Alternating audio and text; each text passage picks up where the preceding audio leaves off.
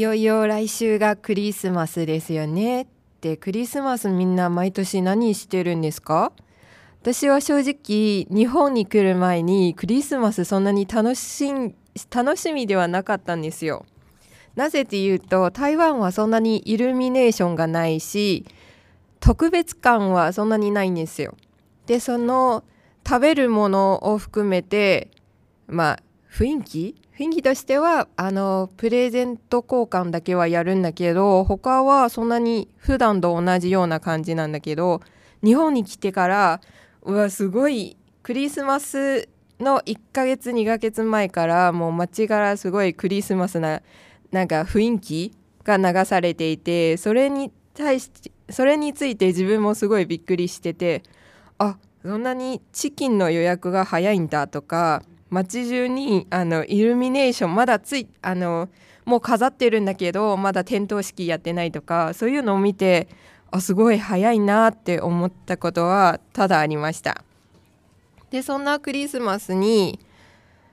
私は今年すごい楽しみにしていることは2つあるんですけど1つはえっとまあ恋人はいないんですけどクリスマス当日はあの友達4人で遊園地に行ってでそれって私の楽しみなことがもうカメラでイルミネーションの写真と友達の写真を撮るんですよ。でもその中でまあ初めてクリスマス当日に友達と一緒に遊びに行くのがすごい楽しみなんですけどもう一つ楽しみなことがかれこれ4年間4年か5年間聞いているラジオがそのクリスマスシーズンにあの特別コーナーがやってるんですよ。そのコーナーが、えっと、受賞クリスマスっていうコーナーをやっていてそのコーナーがもうリスナーさんのあのクリスマスにあった嫌なこととかあの浄化してほしいクリスマスを皆さんに送ってほしいっていうコーナーなんだけど毎年それを聞いてあ自分と同じ遭遇している人はいるなって思うのがすごい楽しかったです。で番組にあのエピソードを送ってくれる人に番組からどこで買ったのかわからないんですけどすごい安いパワーストーンをリスナーにプレゼントするんですよ。でそれを聞くのもすごい面白いし私がすごい印象的なエピソードがあの初めて上京してでバイト終わりにクリスマス当日にバイト終わりにもう街中にクリスマスな雰囲気で一人で孤独で歩いて帰るっていうエピソードがあったんですけどそのエピソードの面白いところはもう寂しい雰囲気の中でポツンと空いているあの食べ物屋さんがあってなんかチキン食べようかなっていうなんかその子が思ったんですけどでも今このタイミングで一人でチキン食べるのもなんか寂しいなと思うんでもうどっか見てお店があって入るとしたらまさかのあの優しそうな雰囲気のおじさんが作ってるベビーカステラさんがあってそれをクリスマスの日にベビーカステラを買ってあのおじさんとその会話するのがなんかすごいほっこりしたエピソードでもあるのですごい印象的でした。で今年は私もその受賞クリスマスに送ろうかなと思いました。なぜかっていうと私が大好きなカメラがなんと11月の後半にもう予定いっぱい立ててたんですよ。イルミネーションを撮りに行くとかあの街中のなんか素敵な雰囲気を撮るとかそういうのいろんなあの予定を立てたんですけどまさかの11月後半にカメラのレンズが壊れてもうそれでうわーっと思ってもう買い修理に出すのもすごい値段が高いし中古のものを買うと同じ値段なんですよ。でそれどっちにするのかすごい悩んでいてもし中古のものをもう一回買ってすぐ壊れたらもう嫌なんですし新品の買うのもすごいもったいないからどうしたらいいんでしょうかと思ってもう一層カメラをちょっと、ね、年明けに年明けまでにもう放置して携帯の写真を携帯の中の写真を全部消してもう携帯だけで撮るかなっていうすごいあの放棄モードに入っています。私があのこれを送ってとにかくあのこの内容を重曹クリスマスのコーナーに送ってとにかく浄化してほしいなと思いました。で皆さんも私みたいな感じにならないように良いクリスマスをお過ごしください。専門学校東京アナウンス学院アナウンス科ではオープンキャンパス体験入学を開催中。声の仕事に興味のある方は東邦学園ホームページをチェック。いややっとクリスマスがやってきますよ。いやクリスマスといえばねあのねお肉があるじゃん。お腹空いてきたんだけど超食べたいなと思って。コンビニでなんかお肉の予約が始まってて今日の朝もえ食べたい？予約しようかな？でも一人じゃ食べられないしな。でも食べられるかな？みたいな思いながら来たわけなんですが。もうねなんかクリスマスって1年の終わりの方だからすごい来るのが長くてなんか12月に入ってあまだあと10日もある。みたいな。日々を送ってまいりますがあと1週間なので楽しみにして待ってたいなと思います。えっ、ー、とそれより1個聞いてほしいものがあって。あのプレゼントをもらえるじゃないですか。クリスマスって。え私の家はですねあの欲しいものがあってそれをなんか頼む形式っていうのかな。なんかあの手紙を出すスタイルじゃなくて何々が欲しいみたいなのを願う感じでなんか日々そのクリスマスが近づいてきた12月の10日からクリスマスの前日ぐらいまで欲しいものをなんか言うみたいなスタイルだったんだけどいやサンタさんにどうやって届いてたんだろうって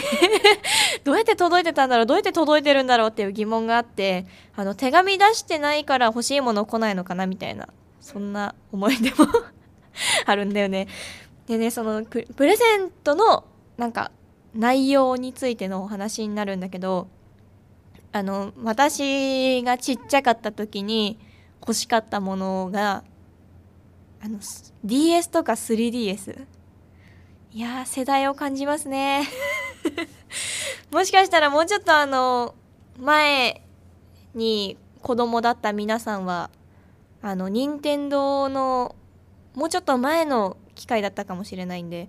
なんかゲーム機って世代を感じるなってすごく思うんですけど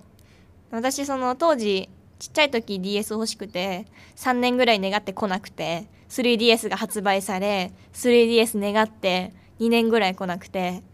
なんか時計とかね。いや使わんよみたいな。小学生に時計もらってもさ学校につけていけないしさ休みの日しか使えないじゃん。いらないんだけどってあのお母さんの目の前で言うっていう。サンタさん気まずすぎるよね多分。ありがとう言えよっていう大人になって今思うんだけど。でもねそんなねうちにも1回だけあの 3DS が来たことあったの。だけどね聞いてほしい。3DS ってさあの DS のカセットをねさせるの。今のちっちゃい子知らないかな？3DS っていうねそのスイッチの前にあった機械でその DS っていうもう一個前の機械のねあの何て言うんだろう。ソフトのやつがさせるんだけどあの 3DS 届いたのに一緒にもらったソフトが DS のソフトだったの。だからあのマリオやりたいのに全然知らないゲームもらって「え何これ？お母さん。何これ?」って言ったら「これはねお母さんがちっちゃい時に流行ったゲームがねこの 3DS とか DS であったの」って言われて「え？何それ?」みたいな、まあ、結局遊んだんだけどいや DS のあのカセットソフトちょうだいよっていうのを言ったなんかちょっと悲しい記憶が蘇りました。でプレゼントでちょっと思ったのが今のちっちゃい子何欲しいんだろうっていうふうに思ってちょっと調べたら、まあ、スイッチ任天堂スイッチが欲しいっていうのは分かったんだけどあのオリンピックでスケボーがすごくスケートボードがすごかったからスケートボード欲しいっていう子が多いらしい。意外だなと思って。あとあの時代を感じるのがあの本物はちょっと高いし使えるの使うの大変だからあのおもちゃのなんだけどなんか iPad とかあの iPhone スマートフォンみたいな形のものとかスマートウォッチの形をしたおもちゃが欲しいと思ってる子がいたらしくていや私ちっちゃい時時計欲しくなかったけどスマートウォッチなら欲しいかもしれないと思ってあの今子供だったらって考えると夢が広がるなと思いました。いやみんなあのね、プレゼントにはいろんな思い出があると思うんだけどなんか思い出してみると自分のなんか間抜けな一面とか 面白いエピソードがあるなと思ったんで皆さんもなんかちっちゃい時の思い出振り返ってみてください。さて、えーと、もうちょっとね話そうかなと思うんだけど全然違う話でちょっと私昨日あった面白いエピソードを一つ。私アルバイトがちょっと今5連勤中でして、まあ、今日4連勤目なんだけど昨日ね平日の夜で6時からバイトだったの。で授業終わって行くんだけどまかないをはやあの食べようと早く行ったらまさかの出勤時間1時間後からでいいよって言われて。で友達とたまたまシフトが一緒だったからいや2時間あるな。目の前にカラオケあるし行く？みたいな感じでバイトあるのに 1回バイト先行って、まあ、あのちゃんと許可取ってね荷物置かせてもらってあのカラオケ1時間半歌ってちゃんとアルバイトをするっていうそんな昨日の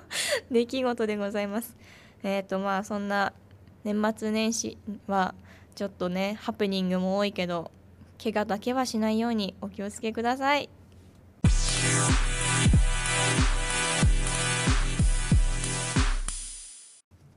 こんばんは、柳沢彩音です。えっとですね、皆さんも12月も中旬ということで、もうあの、来週クリスマスなんですけども、いやもう、あれだね、街中がクリスマス気分というか、ですけども、私はまだ全然クリスマスの気分じゃないんです。あの私、いつもそうなんだけど、あの、クリスマス当日にクリスマスの気分になって、そっから2日後ぐらいまでクリスマスの気分なんで、ちょっとみんなより多分クリスマスの、あの、気分というか、あれが遅いのかななんて思っていて、今は全くクリスマスの気分じゃないっていう感じなんだけど、いやでもね、街をこう、帰り道とか歩いてると、いやもういろんなところにクリスマスツリーがあったりとか、まあライトアップしてたりとか、もうすぐクリスマスだななんて思いながら、まあいてでそれで1個あのこの前クリスマスツリーをたまたま、まあ、見つけてそれで1個クリスマスツリーで思い出したことがあって私ねあの中学生までまあその家でクリスマスツリーを出してたんだけどなんかそあの幼い頃からこう何かを作るっていうのがすごい好きで私クリスマスツリーの飾りをいつも一から手作りしてたんだよね。で、なんかあのよくあるじゃん。あの、リボンとか、こういうキラキラしたボール、わかるかな？ちょっと説明、言葉で説明できないんだけど、とか、あとは、クリスマスのリースとか、あと、靴下とか、なんかこういうちっちゃい靴下を作ったりとか、なんか、毎年毎年、そのクリスマスの直前になると、まず買い物を行って、今年は何作ろうかなって考えて、で、あ、これとこれとこれ選んで、みたいな。で、この色にしようとか言って、なんか、クリスマスよりも、そのクリスマス、まあ、当日というよりも、そのクリスマス前にそれをやることが自分の中の一番の楽しみで、で、こう、ことあのこういうバランスかなとか言ってこうクリスマスツリーに飾りながらいつもこうワクワクしながら作ってたっていう思い出がありますでねもう一個思い出としてあるのがあのまあ、プレゼント、ね、クリスマスといえばプレゼントということで、プレゼントの思い出で1個あるんだけど、小学校6年生の時にね、あの、まあ、何を思ったのか、ただプレゼントもらうだけじゃ楽しくないって思って、なんか工夫をしようかなみたいな。なんでサンタさんじゃないのに自分が工夫しようって思ったのかよくわかんないんだけど、なんか楽しみが欲しいなって思って、まあ、サンタさんにこう手紙を書くじゃん。でその手紙のあの欲しいものをこうバーって書いた下にあのクリスマスプレゼントを楽しく、ま、あのもらおうって考えてるので宝探しのように隠してくださいってお願いして実際こう靴下の中に入れてまあこう寝寝たわけ。で朝起きたら枕元に、まあ、一冊こう手紙が置いてあってでそこからまあ宝探しのそのクイズみたいなのが始まっていくんだけどあのまあね実際お願いしたからワクワクした気分でやり始めようと思ったらまあ難しいわけ。なんか韓国語とか中国語とか何なんだろこれみたいな。よくわかんなくて。でまあ朝起きたばっかりだし頭も回ってないし。まあ全然できないよね。で結局あの始めたはいいものの途中で嫌になってそのままやめてしまいでもうそのままその宝探しの指示のやつはその辺にどっかにポーンって置いて私はもうクリスマスをクリスマスっていうものをシャットダウンしてでそのまま普通に過ごしてて結局あの私の手元にクリスマスプレゼントというものが届いたのはその1日後だったんですけどまあ届いたというか結局あのみんなに協力してもらって一人でやろうってずっと頑張ってたんですけどみんなに協力してもらってなんかあのこうやって一生懸命問題を解いて最後はまあプレゼントをゲットできたんだけどちょっと楽しくやろうと思ったっていうのがちょっと恥ずかしくてねだからもう次の年からはもう普通で行こうって思ってその年だけのまあ思い出というかにしておこうって思いました。はいえっと皆さんもねなんかこういい思い出があったら教えてほしいなって思います。以上です。